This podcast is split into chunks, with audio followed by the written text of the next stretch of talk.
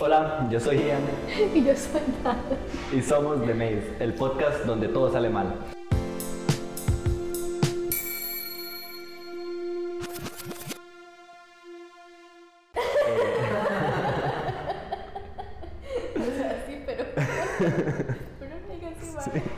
La cosa es que grabamos un episodio de Holes Moving Castle, ¿verdad?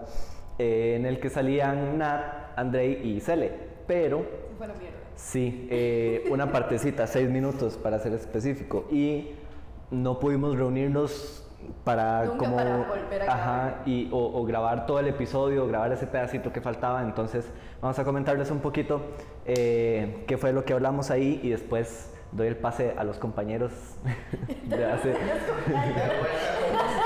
Vamos a um, hablar un poquito de lo que faltó en ese pedacito y después este, seguimos con lo que grabamos el otro día. Eh, ¿Qué fue?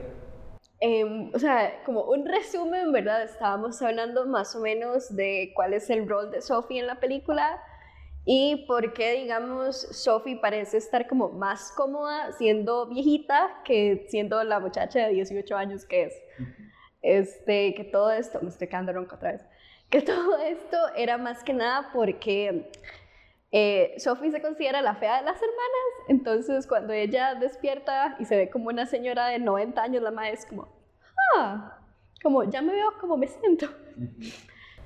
Y, y igual yo siento que no es solo como una cuestión de que ella se siente fea, sino que se siente señora, ¿verdad? siente como súper señora, sí. este yo, yo tengo una compa que dice que no puede esperar a ser un- una señora y que la gente, los vecinos y así piensen que ella es bruja, ¿Qué? ¿verdad? Sí. Ajá, ajá. Bueno, que, que la vean así como con vestidotes y la casa llena de matas y cosas así para porque di, ella, ella se siente señora ya, ¿verdad? Entonces, este siento que eso fue lo que le pasó a Sofía, estaba como muy enfocada en su brete, ¿verdad? Y listo, no di, vea que, que con Hulk que es, un dios. idiota. Sí, un idiota pero guapo. Guapísimo, madre, qué cólero. Este, la madre ni siquiera como que le llamó la atención de un solo, ¿verdad? Como porque la madre estaba enfocada en lo suyo, ¿verdad? Como una persona ya adulta, de- su, su juventud se la perdió por, por estar en estos, ¿verdad? Entonces cuando se transformó, ya vi, así, Mae. así me siento. Ya vi, ya vi, 18 años son suficientes, dijo esta madre. Y eso, ya, ¿verdad? Sí, sí. Eh, eh, más o menos eso era, sí. sí. Los problemas técnicos nos jugaron una mala pasada con este episodio. Porque la, la, la discusión estaba muy chiva, Sí. pero eh, se fue a la mierda. Y este, no, esperamos que nos disculpen por estos problemas técnicos y le damos el pase a André y Natacha del futuro, eh, del futuro, del pasado. A André y Natacha del pasado y a. Con ustedes, compañeros. Volvimos. Volvimos, sí, problemas técnicos. Es, entonces está Sophie, ¿verdad? Probándose el sombrero, viéndose en el espejo, ¿verdad? Y al final, ¿qué hace ella? Se mete el sombrero así como, ¿por qué no me veo bien? Y yo creo que todos podemos relate, ¿verdad? En algún momento nos ponemos algo y es como, ay, qué mierda. Este, pero Sophie se lo toma súper personal, o sea, incluso cuando ella sale, y hay una escena que la noté hasta ahora que lo volví a ver, donde Howl le dice, yo le hice otro vestido a usted para que fuera al palacio, porque no se lo puso, y que le dice ella, es que no me luce. Ujú, Toda la, inseguridad, digamos. y Creo que también, no sé si tiene que ver, digamos, como por la época, ¿verdad? Que era como muy estereotipos, al menos como que se muestra en la película, ¿verdad? Que es como todas son mujeres perfectas, digamos. Entonces ella como crece como que, hey, yo no soy la rubia, yo no soy la que tiene una figura esbelta, ¿verdad? Entonces, Yo no me maquillo. yo no exacto, soy esto. diferente, me quedo en casa cosiendo mientras mi hermana va a otras actividades, a fiestas, etcétera. Entonces, Aparte, son súper diferentes la hermana y ella, digamos, en, digamos, en cuerpo, porque los vestidos son relativamente similares, tal vez solo que el de Lottie es un poco más... Es que Lottie parece la hermana mayor. O sea, legalmente parece la hermana mayor y la hermana mayor es Sophie. Sí, se ve mucho más vieja, o sea, las facciones son mucho más redondas y la cara de Sophie es mucho más cuadrada. Aparte que también el color de pelo es más oscuro, los ojos son oscuros y Lottie tiene ojitos claros, pelo rubio, O todo sea, eso. ¿Y que es qué como... es lo primero que dice Sophie cuando se ve en el espejo y ve que la madre tiene ahora 90 años en el exterior y la madre, ahora sí soy yo. La madre, "Mm, it suits me, esa soy yo. Sí, sí, es como, o sea, como que le da miedo, pero a la vez no se sorprende. Es como, Exacto, exacto. ay, no, qué sorpresa. Bueno, ni modo. La madre es como, ok, ya, ya mi exterior es lo mismo que mi Te interior. Y tal vez por eso es que ella se empieza a sentir más cómoda, ¿no? Cuando hace como cae en todo este hechizo. Wow, sí, está buenísimo. Ahora el, el corazón de Ah, Howl, bueno, sí, ¿verdad? el Ah, corazón. sí. Uh, Que esto yo no lo entendí A mí también me lo robó, la verdad. eh, A mí no. Obvio, obvio. Yo les, voy, yo les voy a ser honesto, a mí Howl la verdad no me, no me pareció tan guapo, entonces Me parece me disculpo públicamente, ¿verdad? Get Pero out. lo siento. no mentira. Este, sí, ok, Howl. Yo creo que el problema de Howl específicamente en la película, digamos, porque podría meterme en el libro porque eso sí me acuerdo. Este, es precisamente que el maestro está como tan concentrado en lo de la guerra que el maestro se olvida todo lo demás. Y el maestro le encanta, porque obviamente el maestro sabe cómo se ve, quién es y sabe que las madres le llueven. Entonces el maestro tampoco es idiota. Pero con Sophie es diferente, porque Sophie es como, madre, yo soy demasiado fea, like, ¿qué quiere conmigo? like, es- no, o sea, no, no, no, no hay manera. Tal vez como la naturalidad de la madre, digamos, que el mae hace incluso sentir como el madre más cómodo, digamos, como estoy en un ambiente en el que no me buscan, no soy juzgado, ¿verdad? Y puedo ir y venir y más bien me apoya, digamos. Entonces, Me apoya y Sophie. Me apoya. No, pero sí lo apoya, digamos, cuando tiene así el. al- hace el, El- el super drama, el breakdown. Cuando hace I el- can relate it. Yo un fin Sí, de yo, semestre. Cuando Howl, como muchos de nosotros, este, se estresa tanto que se convierte en una masa de baba verde, este, ella sí lo apoya, digamos, le, le da ahí No, todo el apoyo emocional. caga, bueno, sí, por supuesto, ¿verdad? Porque es como, es Como, como, "Ay, es muy maternal vara". Sophie con, con Howl.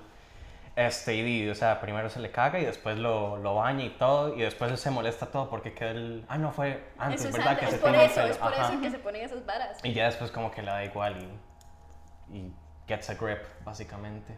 Ella, mm, debatable, pero, pero sí, o sea, yo siento que Hole también es como, bueno, es que ellos son como el, el found family trope, ¿verdad? Ellos son como un montón de gente diferente, de backgrounds diferentes, que se juntan y es como, bueno, y ahora somos una familia. Una serie de trabajos en la U. Legal, De grupo, legal. en grupo. O sea, y es, a mí me parece súper chido, especialmente por, por el chiquito, ¿verdad? Por Mark. Porque él primero ve a Sophie y es como, ¿qué putas hace usted aquí? ¿Y Ajá. por qué no se va? Porque literal el maestro es súper agresivo. Y después es como, Sophie, no te vayas, te amo. Y yo, Mark es todo Me faltaba amorcito. Ay, cosito. o sea, Sí. me muero, me muero, él es demasiado cozy. Y yo creo que eso es algo que Howe siente también. Porque, digo, no ve a Soliman, digamos, y la madre es como, "Oh, si usted no participa en la guerra, usted es un inútil. Sí, Soliman es súper cruel realmente y es como la primera figura materna que tiene Howl porque es como, ok, sí, digamos, Howl no tiene a nadie, tenía como el tío que menciona como tres veces en toda la película, en el libro no sé si será distinto, y después, este, digamos, Soliman llega y le enseña magia y Howl lo primero que hace apenas se hace como lo suficientemente fuerte es irse, pero, A la o mierda. sea, corriendo, Ma- man. Adiós. Sí. sí, sí, sí. Eso ya como el tema del corazón. Siento que ando muy metafórica hoy, ¿verdad? Pero justamente esto que acaba de decir Andrés, ¿verdad? Que, que prácticamente lo crió para que fuera un arma de guerra, digamos. Entonces se dice como que el mae no tiene corazón, y sí, al parecer no tiene corazón, pero que tal vez hablamos como desde otro punto, ¿verdad? De que el mae simplemente fue criado para eso, digamos, no de para... hecho, Ajá. usted me acaba de dar una idea, así estoy como mind blown. Porque Howl le da el corazón a Calcifer muy joven, o sea, es un chiquito. Y si se lo dio para que lo protegiera. Y por Wow. eso después lo tiene Sophie, y por eso no importa que Sophie le tire agua y haga Ajá. todas esas mierdas. Wow. O sea, estoy así como, No, wow. ya descubrimos el secreto. Sí, al final se vuelve un poco complicado por esto de, porque viaja en el tiempo. Así, Supuestamente. es- ese fue un rumbo total, digamos, de, un cambio total, digamos, de la Y, película. y que yo, tiene todo el sentido del mundo, que yo no sé si lo notaron, pero ella le dice, encuéntrame en el futuro. ¿Y qué es lo primero que le dice Howl? Te he estado buscando. Qué fuerte, no me acordaba de eso. Yo es que siempre que veo eso me dan ganas de llorar. Entonces, Oh, pues sí. Entonces sí, o sea, es... es- o sea, me encanta lo como para dónde veo. O sea, me encanta, digamos, eso, porque no lo había pensado, lo de Howl, de, de- ya no dije nada. Yo no puedo ni hablar en español. nice. Todo bien. este, dándole el corazón a Calcifer por eso, porque tiene todo el sentido del mundo. O sea, sí, Calcifer se iba a morir si no le daba el corazón Howl, pero ¿qué otra razón tenía Howl para darle su corazón a una estrella, digamos? Ujú. O sea, me parece Totalmente, fuerte tal vez un mae ya está como cansado, digamos, de todas las cosas desde pequeñito. Fuerte. ¿Verdad? Wow, es, es- fuerte, sí. es demasiado fuerte porque es como que se puede ajustar mucho como al contexto de uno, digamos, que desde pequeño, bueno, en la adolescencia sobre todo, que uno pasa por esa etapa de mae. Mae, legal, legal. Y ahora que estamos hablando de cómo Sophie cambia a Howl, Howl cambia a Sophie. O sea, También, si, si lo sí, vemos en la película, cada vez que Sophie empieza a romper el hechizo es estando con Howl. Y de hecho, creo que es la primera vez que ella vuelve completamente a quién era ella, es en la escena donde él la lleva al Prado de Flores, el regalo de él. No fue antes cuando la antes. lleva, digamos, es más o menos lo mismo, o sea, está como por aparte como por Creo que dos sí un- minutos. Sí. Pero creo que lo lleva, la lleva primero, o sea, se despicha en todas las casas, ¿verdad? De Howl. Cuando ella Y- está durmiendo, ¿no? Ujú. Ah, Y sí, la pesadilla, cierto, cierto, la pesadilla. Y antes de llevarla al Prado de Flores, él la lleva a su tienda, digamos, donde trabajaba antes. Que, digamos, te- tenemos entendido que a ella le gusta mucho más estar cosiendo cosas que, o sea, estar haciendo, como divirtiéndose en el festival o saliendo o hablando con gente ni nada. Ella está bastante cómoda en su soledad y cosiendo y, digamos, cuando ella vuelve ahí, lo primero que hace es volverse joven. Y realmente no sé por qué, pero creo que menciona en la película que es porque el amor que ella siente por Howl es lo que la hace hacerse joven, aunque no se rompa el hechizo nunca. Es que eso, eso es complicado, digamos, porque eso no se ve en la película, entonces voy a, voy a hablar un toque de lo del Claro, libro. adelante. Este, pero Sophie es una bruja, digamos, que eso es debatable en la película, pero Sophie realmente es una bruja, entonces en realidad ella no quiere que se rompa el hechizo. Por esto mismo, digamos, de que ella estaba mucho más cómoda siendo una señora de 90 años y ese es como su coping mechanism, ¿verdad? Ese, ese es su mecanismo de defensa. Entonces ella no quiere que se rompa el, el, el bendito hechizo. Y de hecho hay una escena en el libro donde está hablando con Howl y Howl es como, yo siempre he sabido que usted es la Sophie que yo me encontré hace no me acuerdo cuánto en el festival, que era una muchacha de 18 años. Yo sé que es usted y he intentado romper el hechizo y no puedo porque usted no me deja. Wow. Entonces es ¡Qué eso. fuerte! El libro es buenísimo, léanselo. Bueno. Este, entonces sí, o sea, es, es eso, es Sophie no quiere dejar eso porque y si no soy suficiente y, y si no y si no doy, o sea, en el libro no es la Sophie que conocemos, digamos, en la película, pero es, es eso mismo, es, es ese juego de la inseguridad, ¿verdad? De, de, ok, estoy cómoda así porque así me aceptan. Y si ya no soy así, ¿qué pasa? Ujú. Sobre todo que ella se siente como en un lugar también como, digamos, como muy diferente, que ella puede ser como más ella misma, ¿verdad? Y wow, sí. Qué bueno, Mae. Ve, to- todo fríamente calculado. Este, también quería hablar como de toda esta vara de los nombres de Howl. Mm. Que el mae es como siete hechiceros diferentes y todo el mundo llega como que fulanito llega al palacio. Entonces es así como, ¿por qué Howl necesita diferentes identidades? Y él le dice a Sophie que es porque él necesita, qué sé yo, estas identidades para poder vivir en libertad, pero ¿realmente vive en libertad, mae? No. Si lo están buscando por todo lado con diferentes nombres. Lo están buscando en todo lado, viven en un basurero que se mueve. Creo que el Mae tampoco está bien como a nivel este, psicológico, No, digamos. no. Ah, no, no, De que- no, O sea, no. estable no es. O sea, usted vio el cuerpo del mae. ¿Usted Sí, cree que el claro. No, no, para nada. Toda la casa, o sea. legal? Sí, legal. claro. Y Yo- el hecho que. Ay, perdón, no te No, tranqui, tranqui, adelante. El hecho de que él nunca se quede como en un lugar, digamos, está bien, digamos, eh, di, querés subir, pero ¿por qué tenés que inventarte tantos nombres, digamos? Porque, di, vayas a un lugar lejos y ya ahí se queda oculto, ¿verdad? Si no, y, y también la hora que Soliman siempre supo, digamos, la madre siempre supo que, quién era él, ¿verdad? En todos sus tipos de magos, en todos sus nombres. Entonces es, wow. ¿Verdad, verdad? Yo creo que aparte de lo de Soliman es que él simplemente no, se- no quiere como relacionarse con nadie directamente, digamos, él no quiere que la gente conozca, ah, sí, el hechicero Howl, entonces pone, ok, el hechicero Jenkins, el hechicero Pendragon, no sé cuántos nombres tiene más, seguro en el libro tiene todavía Tiene más. como uno más, creo. Ok, pero no me perfecto. acuerdo en estos Sí, entonces yo creo que hace eso porque él no quiere que realmente lo conozcan, él lo que quiere es estar así como aparte, como un ermitaño completamente. Voy a y siento ponerme, voy a ponerme cursi. Mm, Yo siento que le da miedo como así entablar vínculos con la gente. Voy a ponerme cursi. El mae deja de moverse cuando encuentra a Sophie. Encontró un hogar. Y cuando se mueve es a donde vivía Sofía antes. Exactamente. O sea, incluso cuando Sophie, digamos, ya cuando el castillo se desplinga todo, digamos, ¿quién es la que mueve el castillo? Es Sophie. Sophie es la que le dice a Calcifer, madre, tenemos que hacer esto. Igual que lo de Calcifer haciéndole caso a, a, a Sophie, digamos, que Desde un llega inicio se mostró como- que no puedes, digamos, solo Hal me puede decir qué hacer. Exacto, y Sophie en dos toques lo baja, ¿verdad? Y es como, Sorry, "Papito, mae". usted me hace caso. Y es eso, o sea, vo- volvemos a lo mismo de que Sophie tiene el corazón de Howl casi que desde un inicio, aunque Howl al inicio tal vez no lo sepa. Sí, Tal vez volvemos a lo mismo, de que ella en algún momento viajó en el tiempo y toda la vara, entonces... Creo que ahora podemos hablar, digamos, este, la trama. ¿Qué, qué, qué creen usted que es la Wow. trama? Porque es como... Eso va para mucho. Sí, he de admitir, me pasó como, digamos, con algunas películas, por ejemplo, Clerks o Napoleón Dinamita, que siento que no tienen como una trama en sí.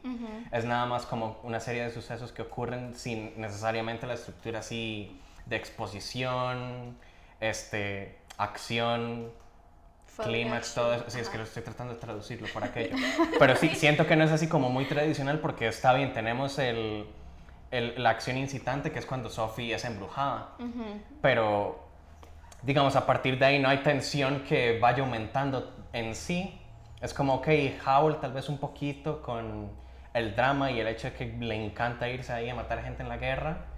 Pero aparte de eso, digamos, siento que es como muy nebulosa la trama realmente, que no es como tan marcada en esos aspectos, por así decirlo. Yo discutiría que la tensión es este todo esto de Sophie luchando con ella misma en el quiero cambiar o no quiero cambiar. Quiero romper el hechizo o no quiero romper el hechizo. Porque incluso la bruja del páramo es como, mae, es que yo sé poner hechizos, yo no sé quitarlo. Ujú. O sea, y al final es Sophie la única que puede como romperlo. Y vemos, o sea, la vemos como con Howl y todo esto, pero es, es como ese pleito entre ella misma, digamos. Ella, ella está intentando, quiero cambiar, no quiero cambiar, quiero quedarme de 90 años, aunque tenga 18, eh, no quiero cambiar, este, me quedo con Howl, me devuelvo con mi madrastra, me quedo aquí limpiando, me devuelvo a la tienda de sombreros, ¿qué hago? Como que toda la línea o el desarrollo de la película depende como el nivel emocional, digamos, o también de las inseguridades como de Sophie. Yo- al menos desde mi punto de vista eso es, Sí, digamos. tal vez por eso lo vemos como, bueno, André lo ve como, como bastante una línea recta en el tema de emociones, supongo que es- no es como algo a lo que esperábamos, porque tenemos guerras, tenemos magia, entonces uno espera como más emociones, pero las emociones que tenemos son como las de una adolescente, la verdad, de 16 años que tiene Sophie, ¿verdad? Y que pasa como por su proceso de identidad y descubrimiento, entonces es, es algo muy diferente, ¿verdad? Sí, definitivamente. Muy bien. cool. Este. Sí, porque. O sea, para mí la película, digamos, o sea, obviamente se llama El Castillo Ambulante, ¿verdad? Y en inglés es como todo este énfasis en Howl. Pero para mí la película es de Sophie. Sí. O sea, obviamente uno le presta más atención a Howl porque es un fucking exagerado, ¿verdad?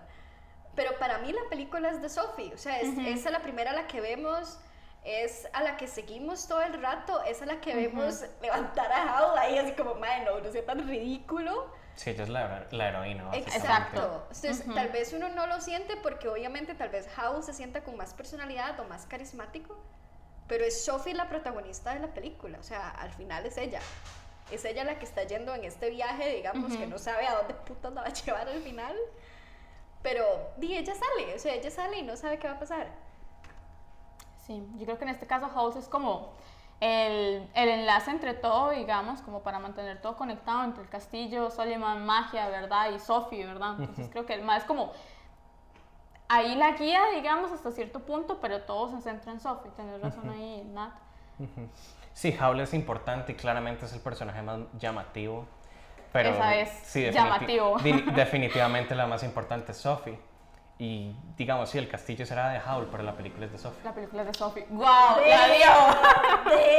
Conclusión de una. Ya pueden cerrar, digamos. Ya, sí, muy bien, muy bien. Ya, terminamos. Este, entonces nos vemos en dos semanas. Síganos viendo. Bye. Hasta luego. Chao.